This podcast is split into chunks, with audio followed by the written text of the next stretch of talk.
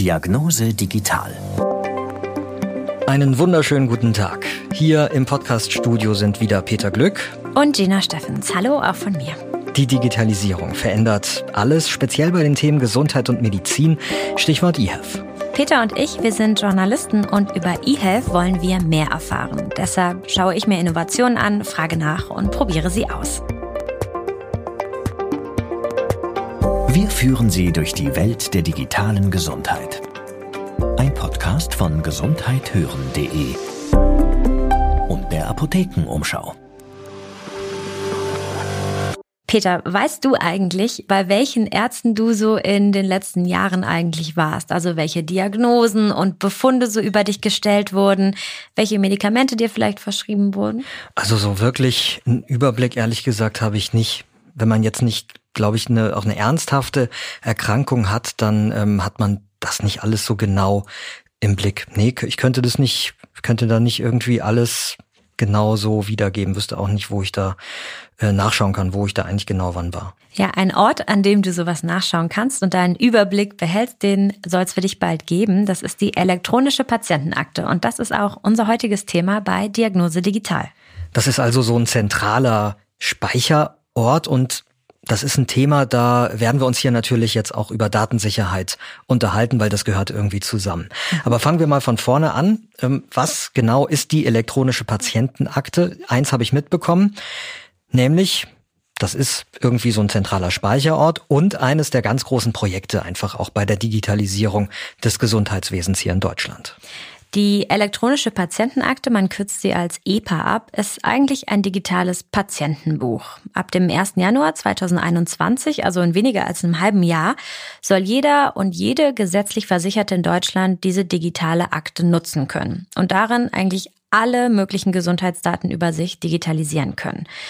Denn ab diesem Datum, also ab 2021, sind die gesetzlichen Krankenkassen in Deutschland verpflichtet, die EPA ihren Versicherten zur Verfügung zu stellen. Und das sind ja fast alle Menschen in Deutschland, also 73 Millionen. Also alles, was irgendwie wichtig ist oder wichtig sein könnte an Gesundheitsinfos über mich, das gibt's dann gebündelt in digitaler Form. Ich nehme an, das ist dann irgendwie auf dem Smartphone in der App, oder? Genau, wie die EPA dann aussehen soll, habe ich mir angeschaut, gemeinsam mit Charlie Bunard, der ist ähm, Produktmanager bei der Gematik, also der Gesellschaft, die die EPA entwickelt hat in den letzten Jahren. Im Grunde ist es eine lange Liste an Dokumenten auf dem Handy, die chronologisch oder nach Wichtigkeit geordnet ist. Herr Bunar und ich haben uns ein Modell angeschaut, eine vollgepackte Akte von einem erfundenen Patienten. Dieser Beispielpatient, der heißt Thorsten Wagner, ist 40 Jahre alt, Familienvater und hat öfter mal Rücken- und Knieschmerzen. Und wir haben uns hier in seine Akte begeben, ähm, einfach weil wir dadurch ein bisschen plastischer nachvollziehen können, was könnte denn die EPA für mich bringen oder was könnte ich denn daran innerlich abspeichern, wenn ich sie dann für mich führe. Mhm. Und was kann der jetzt in seiner App sehen oder was hat er da alles gespeichert? Der Thorsten hat jetzt hier beispielsweise mehrere Dinge gespeichert. Das eine ist ähm, inhaltlich bezogen auf seine Knieschmerzen tatsächlich Röntgenbilder. Wir haben vielleicht auch Arztbriefe, äh, die mitgegeben wurden. Ähm, Röntgenbilder von, von beiden Knien tatsächlich an der Stelle. Wir haben auch ähm, einen Artikel aus der Apothekenumschau, den er sich äh, reingeholt hat, weil er Rückenschmerzen hat. Da gab es ein paar Rückenübungen, die er gerne griffbar haben möchte. Wir haben aber auch andere Dinge drin, wie zum Beispiel einen Diätplan, den er bekommen hat, um einfach seine Ernährung ein bisschen besser zu achten. Oder auch ein Kopfschmerztagebuch, das er pflegt und hier in die EPA bereitstellt, damit auch an seiner Behandlung beteiligte Akteure darauf Zugriff haben können. Wer gehört denn da jetzt alles konkret dazu, zu den wie er es gesagt hat, an der Behandlung beteiligten Akteuren. Die elektronische Patientenakte hat zwei Seiten. Eine Seite ist die Patientin oder der Patient, so wie Thorsten Wagner, den wir gerade kennengelernt haben. Der wird mündiger, der wird mobiler, der kann besser nachverfolgen und vor allem auch verstehen, was er hat und wie er jetzt behandelt wird, wie er auch behandelt wurde. Er hat eigentlich die gleichen Informationen, die die Ärzte auch haben. Die lässt er sich immer in die Akte eintragen. Auf der anderen Seite die Ärztinnen und Ärzte. Die sollen auch Zugriff auf die EPA bekommen. Dadurch können sie schon besser einschätzen, was der Patient Patient hat, können sich in die Vorgeschichte einlesen. So sollen Diagnosen besser und treffender werden, weniger Fehler passieren und außerdem soll es auch schneller gehen. Also die Behandlung muss nicht wieder von vorne anfangen. Genau, und wenn ich als Patient in eine Praxis gehe zum Beispiel, dann äh, und auch zum ersten Mal, dann muss ich keine Formulare erstmal hoffentlich mehr ausfüllen. Das ist ja jetzt oft so, dass man ganz viel noch so ähm, ausfüllen muss. Genau, so zu seiner genau. Vorgeschichte. Haben Sie die und die Allergien? Haben Sie schon diverse Operationen gehabt oder nicht? Oder auch dann im äh, Gespräch mit dem Arzt, dass man einfach sehr viel im Vorfeld noch so abklären muss, ähm, je nachdem, was man eben so hatte. Da diese ganzen Fragen und Gespräche, die fallen dann ja weg. Genau. Im wenn, Idealfall. Im Idealfall. Aber auch in Notfällen zum Beispiel kann die EPA wichtig werden. Dann kann ein Arzt viel schneller reagieren, wenn er dich wirklich im Notfall behandeln muss und schon sieht, oh, Peter hat eine Allergie, dem kann ich jetzt XY-Medikament oder sowas nicht geben, weil ähm, es eine gefährliche Reaktion geben könnte. Aber heißt das denn dann wirklich, dass jeder Arzt, jede Ärztin, zu der ich gehe oder auch jedes Krankenhaus, in dem ich dann behandelt werde, dass dort überall gesehen wird, welche Diagnosen schon über mich gestellt wurden, weil vielleicht will ich das ja gar nicht. Also vielleicht ist mir das sehr unangenehm. Mal so ein Beispiel, ich gehe zum Orthopäden, weil ich Knieschmerzen habe und ich war aber auch schon in Psychotherapie lange in Behandlung, bekomme mhm. Psychopharmaka, was auch immer. Das sei übrigens dahingestellt, ob das eigentlich ein Thema ist, das man verheimlichen sollte, aber das ist eine ganz andere Diskussion. Ist halt für viele Menschen auf jeden Fall so, dass ihm sowas mal als ein Beispiel dann peinlich ist. Und das möchte ich dann vielleicht nicht, dass das offengelegt wird oder auch, dass ich irgendeine Krankheit habe, halt, wo ich die Befürchtung habe, dass ich da dann stigmatisiert werde. Wird das dann offengelegt oder kann ich das auch verheimlichen? Also bei der EPA ist ähm, wichtig zu verstehen, Du selbst bist Herr oder Herrin über deine Daten. Also du kannst ähm, entscheiden, was du in dieser Akte überhaupt speichern möchtest, hm. was du freigeben willst, was du sonst noch zusätzlich reinladen willst, was du vielleicht auch hinterher löschen möchtest. Und bevor ein Arzt oder ein Krankenhaus jetzt über ähm, das Praxissystem auf die EPA zugreifen kann, musst du dem Arzt oder dem Krankenhaus Zugriff erlauben, also die Daten freigeben. Und das kannst du auch für ausgewählte Dokumente tun. Also dem Orthopäden kannst du jetzt auch nur die Röntgenbilder und Befunde zu deinem kaputten Knie freigeben. Also bei der EBA sind jetzt Daten, die bislang ja auch schon an unterschiedlichen Stellen lagen, wie in der Arztpraxis oder im Krankenhaus. Und das bleibt natürlich auch weiterhin dort immer quasi lokal gespeichert als Einzelfall oder in der Einzelbetrachtung, aber so das große ganze Bild, das kann ich jetzt zentral für mich speichern und dann bestimmen, wer was sehen darf. Richtig, also wenn du dann deinem Arzt oder deiner Ärztin Daten freigibst, ist es natürlich schon auch sinnvoll, dem einfach zu vertrauen, dass er die richtigen Daten auch herausliest und weiß, wie er die einsetzt und einschätzen kann und dir auch vor allem dabei hilft, wenn er dich zu einem anderen Arzt überweist, die Daten abzuspeichern oder bereitzulegen, die der Nächste sich anschauen kann. Also du bist nicht auf dich allein gestellt und musst äh, einschätzen können, auch inhaltlich, was du wem zeigen musst. Mhm. Also da helfen dir Ärzte auch bei. Das hat mir auch ja Charlie Bonar von der Gematik erklärt. Und das ist auch, glaube ich, das Wichtigste, was die EVA tun soll. Sie soll gar nicht äh, alle Dokumente äh, sammeln, die es auf der Welt über diese einzelne Person gibt, sondern das, was für Thorsten Wagner behandlungsrelevant ist. Und das wissen die Ärzte in der Regel was ist, wenn der nächste, ein, ein nächster Arzt auf Thorsten Wagner trifft, ähm, dass ich mir genau da die Informationen rauspicke und kann dann mal zusätzlich schauen, was bringt denn mein Patient Thorsten Wagner mit? Was ist denn eigentlich mit dem geschehen? Was müsste ich mit berücksichtigen in meinem heutigen Arzt-Patientengespräch? Die Krux dabei ist nur, wovon wir gerade gesprochen haben, diese vielen Rechte, die bekommen wir noch nicht direkt. Also die EPA wird jetzt 2021 eingeführt, Anfang des Jahres, aber diese Möglichkeit, den Zugriff zu beschränken oder nur teilweise zu gewähren, die kommen erst nacheinander, nämlich erst 2022.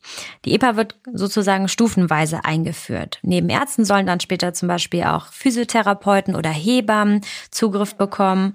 Und wer die EPA dann nächstes Jahr schon nutzen will, kann also nur entscheiden, gebe ich meinem Arzt jetzt alles frei, was ich da reingespeichert habe oder eben nicht. Aber jetzt, um darauf zurückzukommen, dass man vielleicht dem Orthopäden nicht zeigen will, dass man in Therapie ist, kann man diese Sachen ja auch nicht da reinspeichern. Das geht natürlich auch. Erst 2022 kann man dann zum Beispiel auch entscheiden, ob Dinge gelöscht werden sollen. Das hat mir Charlie Bonar auch an dem EPA-Modell gezeigt. Man stellt sich ja einfach die Frage, was passiert denn eigentlich mit meinen Daten? Hat da jemand was mitgemacht? Und um diese Frage beantworten zu können, haben wir eine Protokolleinsicht in der Akte. Das heißt, ich kann mir Uploads, Downloads oder auch Löschungen anzeigen lassen. Also wenn sich da etwas tut, dass ein neues Dokument eingestellt worden, dann kann ich das hier ganz gut nachvollziehen, kann also sehen, ähm, hier wurde ein Dokument aus der ärztlichen Umgebung eingestellt, handelt sich beispielsweise um einen Befund oder einen Bericht, von wem das denn war, wann das geschehen ist und habe damit eine gute Transparenz. Ja, dass man das Recht bekommt, Einträge selbst zu verwalten oder zu löschen und dass auch der Arzt verpflichtet wird, die Daten in die EPA einzutragen, wenn ich das möchte. Äh, das wurde eigentlich auch erst vor kurzem so richtig gesetzlich festgelegt. Der Bundestag hat nämlich das Patientendatenschutzgesetz gerade erst Anfang Juli beschlossen. Also für mich aus Patientensicht, da ist vor allen Dingen wichtig zu wissen, ob ich die EPA äh, nutzen muss oder ob ich auch erstmal abwarten kann und mir das in Ruhe anschaue, und dann entscheide, nutze ich es oder nutze ich es auch nicht. Also die EPA ist freiwillig. Die Krankenkassen sind jetzt quasi in der Rolle, die anzubieten oder ja zu entwickeln. Das läuft auch gerade so auf Hochtouren, kann man mhm. eigentlich sagen. Und jeder einzelne Versicherte entscheidet dann für sich, möchte ich das Angebot nutzen oder nicht. Und ab 2022 wird die EPA auch noch ich sag mal, inhaltlich erweitert, dann lassen sich auch der Impfausweis, der Mutterpass, das Untersuchungsheft für Kinder oder das Zahnbonusheft digitalisieren und in dieser Akte speichern. Ich stelle mir das ja auch so vor, dass diese EPA vor allen Dingen Sinn macht, wenn man wirklich über einen längeren Zeitraum, über viele Jahre hinweg immer wieder da Dokumente gespeichert hat, damit sich eben dieses größere Bild ergibt für den, für den Arzt und ähm, das ist natürlich was, das kann man auf der einen Seite durchaus auch unheimlich finden, dass da irgendwie mhm. so viele Infos über dich zu finden sind. Ne? Ähm, auf der anderen Seite, da gibt's schon praktische Aspekte. Also ein Punkt, der mir irgendwie jetzt aus meinem eigenen Leben gleich in den Sinn kommt, ist der Impfausweis. Mhm. Da habe ich nämlich meinen vor einigen Jahren dummerweise verloren, den aus meiner Kindheit. Man, eigentlich braucht man den ja eben sein Leben lang, damit man immer genau sehen kann, was, was an Grundimmunisierung und so ist halt eigentlich schon da. Ähm, das habe ich jetzt nicht mehr, also das habe ich nur im Gedächtnis und meine Mutter habe ich dann natürlich gefragt, die wusste das auch noch ein bisschen genauer.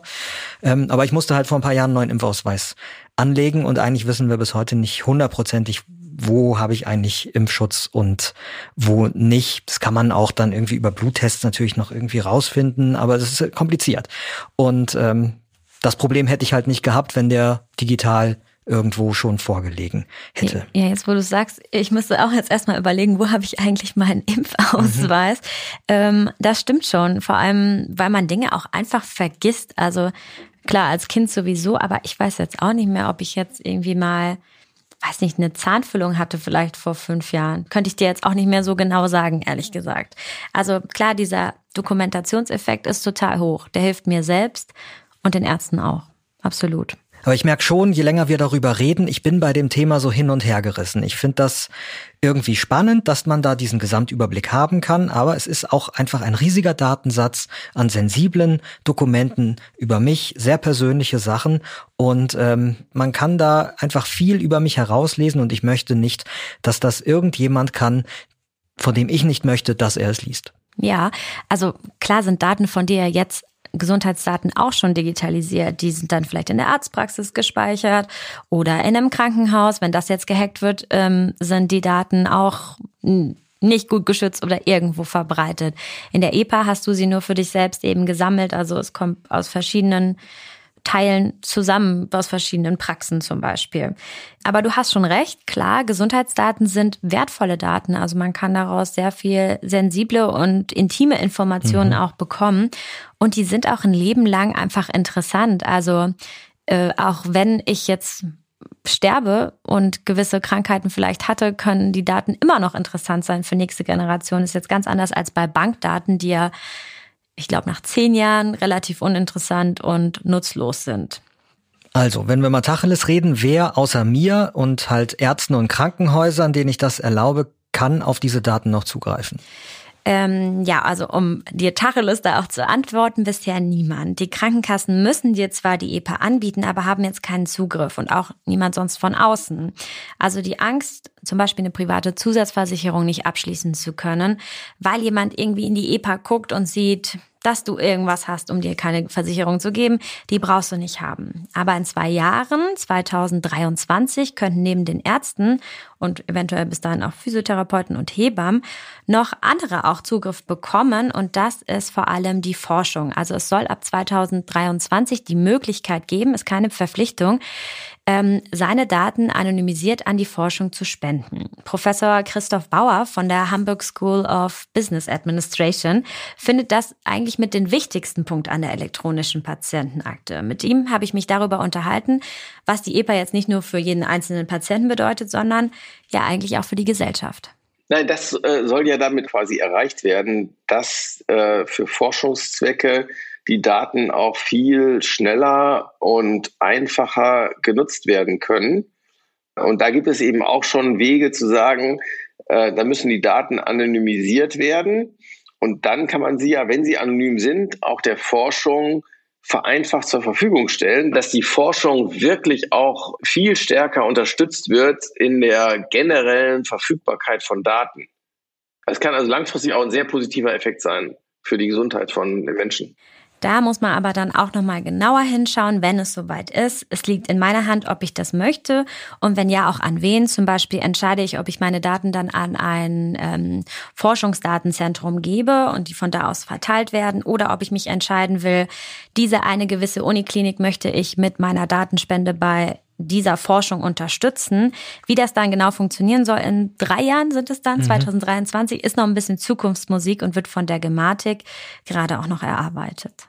Okay, aber nochmal zurück ganz allgemein zum Thema Datensicherheit. Wie sind meine Daten in der EPA geschützt? Also erstmal über eine Authentifizierung. Das funktioniert über die Gesundheitskarte, die jeder ähm, gesetzlich Versicherte in Deutschland hat. Genau, diese Krankenkassenkarte, bei mir wurde die schon vor einiger Zeit, ich glaube vor zwei oder drei Jahren ausgetauscht. Genau, die ähnelt ja optisch so ein bisschen ähm, einer Bankkarte, finde ich ja. Mhm.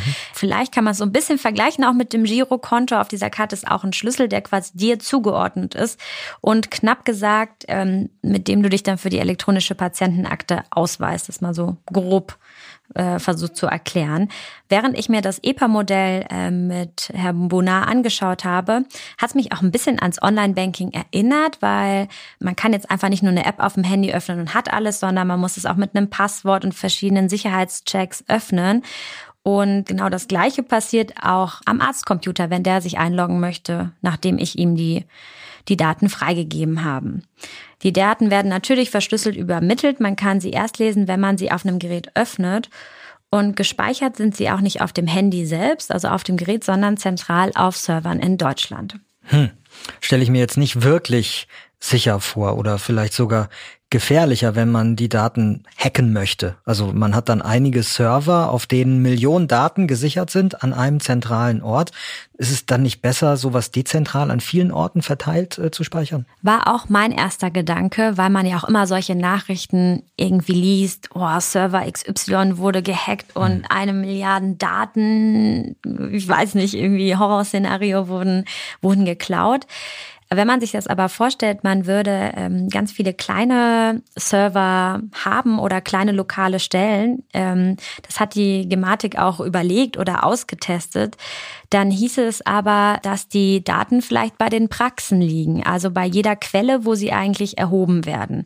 Und das also diese Krankenhäuser und Praxen sind auch nicht vor Hackerangriffen sicher. Das muss man dazu sagen, oder? Ja klar, es kann sich auch nicht jede Arztpraxis natürlich seinen eigenen Datensicherheitsbeauftragten quasi leisten. Wahrscheinlich da, da ist das bei so einer großen Serverfarm, sage ich jetzt mal, wahrscheinlich leichter, da jemanden oder mehrere Leute sogar damit zu beauftragen, okay, und hier sorgt ihr bitte für maximale Sicherheit. Ja, man darf sich auch nicht vorstellen, dass es jetzt den einen Mega-Server, Giganten-Server gibt, sondern es sind schon auch verteilte. Also mhm. es ist mhm. jetzt wirklich nicht nur einer. Ähm, und was dafür spricht, die wirklich, also die sind Teil der Telematik-Infrastruktur, da sprechen wir nachher noch kurz drüber, aber mhm. die sind natürlich auch gesichert.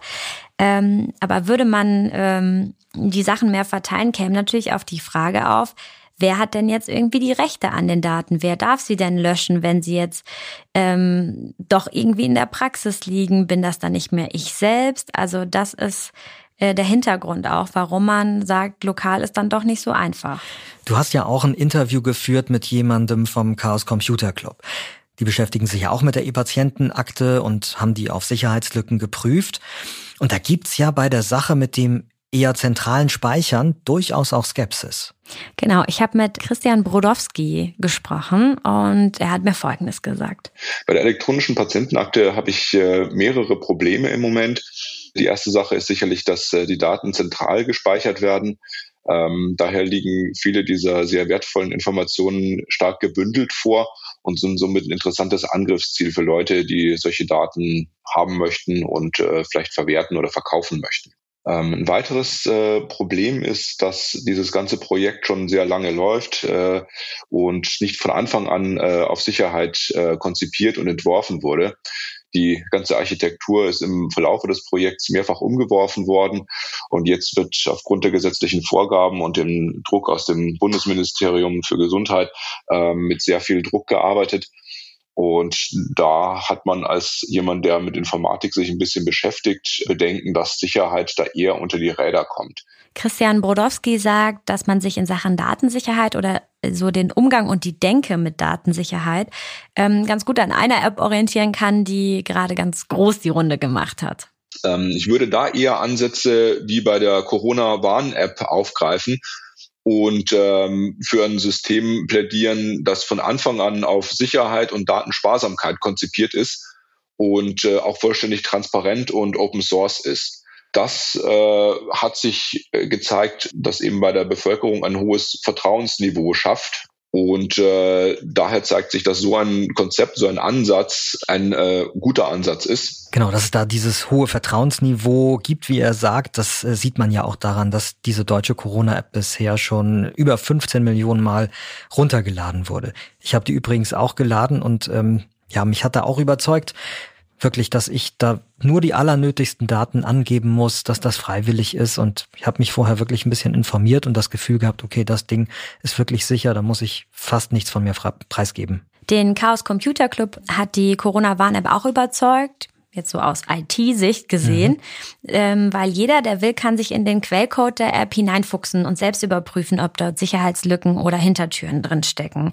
Das ist bei der EPA bisher nur teilweise so, ähm, weil auch gerade die Krankenkassen eben noch dabei sind, ihre Version davon zu entwickeln.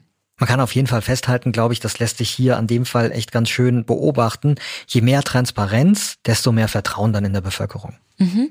Spannend ist ähm, in dem Sicherheitszusammenhang vielleicht auch zu wissen, dass Herr Brodowski nicht nur im CCC ist, sondern auch Anästhesist ist. Heißt, er hat auch so die Arztsicht auf das Thema EPA.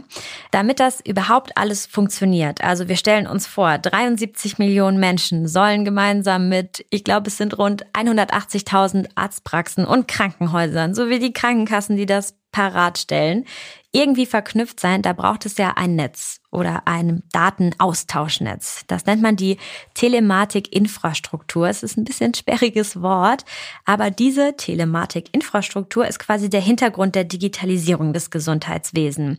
Sie vernetzt die Beteiligten alle und anders als der Patient, der sich mit der EPA da quasi freiwillig anschließt, sind die Praxen da nicht ganz so frei diese Telematik äh, ja war sehr äh, in der Kritik, weil äh, gerade Ärzte dazu gezwungen wurden, sie in ihren Praxen zu installieren. Und Sie müssen sich vorstellen, in Ihrem Journalistenbüro, da kommt jemand rein und sagt Ihnen so, Sie müssen jetzt einen Kasten hier hinstellen, äh, der äh, irgendwas tut. Sie dürfen aber nicht reinschauen und äh, Sie dürfen auch nichts daran verändern und Sie müssen den an Ihren Rechner anschließen. Äh, und Ärzte wurden letztlich ja dazu gezwungen, diese Sachen zu installieren und äh, bekommen Honorarabzüge, wenn sie das nicht nicht tun. Ja, also wir Journalisten, wir würden da vermutlich ziemlich auf die Barrikaden gehen, denke ich, weil äh, wir bekommen ja manchmal auch durchaus echt geheime Infos zugespielt und die dann äh, wirklich ausschließlich bei dem jeweiligen Journalisten bleiben dürfen nur. Aber was die Ärzte angeht, ähm, die verpflichtet sind, sich der Telematik anzuschließen, die sträuben sich ja gerade weiterhin dagegen, habe ich gelesen. Also der Zeitplan für die EPA, dieser Startschuss 1. Januar 2021, der könnte sich durchaus noch ändern, oder? Ja, ich bin auch sehr gespannt, ähm, ob das alles so pünktlich losgeht. Aber zu den Ärzten wohl bemerkt, also nur furchtbar ist es auch nicht. Die bekommen natürlich auch ein Honorar dafür, dass sie Daten in die EPA eines Patienten eintragen. Das nochmal da, um das nochmal so zu ergänzen. Aber eins ist auf jeden Fall klar. Also EPA, das ist auf jeden Fall ein ziemliches Mammutprojekt. Ja, definitiv. Also die Entscheidung, wir wollen eine elektronische Patientenakte, wurde schon 2005 gefällt. Also 15 Mhm, krass. Jahre hat es irgendwie gedauert und jetzt muss es trotzdem auf einmal noch schnell gehen oder soll schneller gehen. Entwickelt hat die EPA die Gematik, wo auch Charlie Bunner arbeitet und die Gematik ist diese Gesellschaft, ähm, die auch die Telematik-Infrastruktur entwickelt hat oder dahinter steht. Also das ist eine Gesellschaft, die mit allen möglichen Akteuren im Gesundheitswesen sich daraus zusammensetzt. Das Bundesgesundheitsministerium, die Bundesärztekammer, die Deutsche Krankenhausgesellschaft, die und alle auch schon mal unter einen Hut zu bringen, verlangt natürlich viel Aufwand und Zeit. Jetzt hat die Gematik die EPA vorgemacht und jetzt müssen die gesetzlichen Krankenkassen, ja, die uns, den Versicherten, eben anbieten. Und ich bin gespannt, ähm, ob das funktioniert. Einige sind, glaube ich, auch schon soweit. Die Technikerkrankenkasse zum Beispiel. Also ja. Für mich bleibt am Ende die Frage stehen irgendwie an mich selbst. Also will ich mir die Arbeit machen, meine Dokumente in so einer Akte dann zu pflegen und nachzuprüfen, ist es mir das wert? Ja, ist es dir wert? Also wie beantwortest du die Frage für dich? Ja, ich habe es ja vorhin schon mal erwähnt. Ich finde das, bin da hin und her gerissen. Ich finde es auf der einen Seite total charmant, diese Idee, ja. Also wirklich zentral. Also wenn ich jetzt wirklich, wenn ich das Thema Datensicherheit eben mal ausspare, dann würde ich sagen, finde ich das grundsätzlich eine gute Sache. Ich habe jetzt zu Hause derzeit bei mir im Arbeitszimmer so, ein, so eine Ablage, da liegen halt diverse Heftchen und so rum, ne? Mit ein paar Röntgenbilder sind da noch und äh, eben mein neues Impfbuch und ähm, ich weiß gar nicht, und meine Krankenkassenkarte liegt da normalerweise auch, wenn, sie nicht, wenn ich sie nicht im Geldbeutel habe. Also ich habe quasi so ein, so ein Fach daheim, das ist aber total unvollständig. Und ähm, also der Gedanke, das schön geordnet, wirklich alles schnell bei mir zu haben und jederzeit zugreifen zu können, diesen Gedanken finde ich super. Ähm, ja, aber ich, mein Vertrauen ist noch nicht zu 100 Prozent aufgebaut, dass eben diese Daten dann wirklich bei mir bleiben und dass niemand, von dem ich es nicht möchte, dann nicht doch irgendwie einen Weg findet, darauf zuzugreifen eines Tages. Ist echt interessant. Bei mir ist es eigentlich genau umgekehrt. Also ich habe da jetzt datenschutzmäßig gar nicht so Bedenken, weil also welche Daten ich in meinen Computer jeden Tag haue und Google und sonst was preisgebe, dagegen habe ich das Gefühl, ist ähm, also mir kommt der Schutz eigentlich gut vor. Da hätte ich mhm. jetzt wirklich ähm, nicht Bedenken oder das hat mich so ähm, überzeugt. Mich hält es vielleicht eher ein bisschen davon ab, dass ich dann als Managerin meiner eigenen Daten, also nicht aus Angst, dass das was nicht vollständig ist, aber ich tue mich sowieso schwer, Dinge eigentlich zu ordnen oder jetzt auf meinem Computer, auf meinem Handy. Und wenn ich dran denke, dass ich noch was habe, das ich über Jahre vielleicht führe, puh, also das. Ähm, also du hast da Respekt das, vor dem Arbeitsaufwand. Ja, quasi, ja, ja, genau. Hm. Ich weiß nicht, ob ich diese Aufgabe nicht einfach lieber weiter meinen die Ärzten, die, zu denen ich gehe, denen weiter überlassen möchte. Also mir, vielleicht ist das Wichtige daran, dass die EPA einfach freiwillig bleibt, so wie die Corona-Warn-App. Das wäre natürlich, ähm, ich hoffe, dass es so ist. Natürlich kann es sein, in 50 Jahren oder in 10, ich weiß es nicht, dass es irgendwann den, die Wende gibt, dass es verpflichtend wird, aber ich hoffe nicht, dass es so ist. Und ähm, das ist eigentlich mein Abschlusssatz dazu. ja, also wie ich schon gesagt habe, zum einen muss es da noch so einen gewissen Vertrauensaufbau geben. Ich kann mir aber vorstellen, dass das kommt. Unter anderem auch dann, wenn ich das auch wirklich mal sehe, also wenn meine Krankenkasse mir das auch wirklich mal anbietet und ich da, da auch mal reinschauen kann, dass das so ein bisschen plastischer wird, ein bisschen greifbarer. Wie sieht es dann wirklich aus auf meinem Handy oder auf meinem Computer? Weißt du, so, dass man das sich wirklich mal angucken kann. Voll, ich glaube, ausprobieren werde ich es einfach auch mal. Wir sind äh, Gina Steffens und ich bin Peter Glück. Und wenn Ihnen dieser Podcast gefallen hat, dann lassen Sie das andere Leute auch sehr gerne wissen.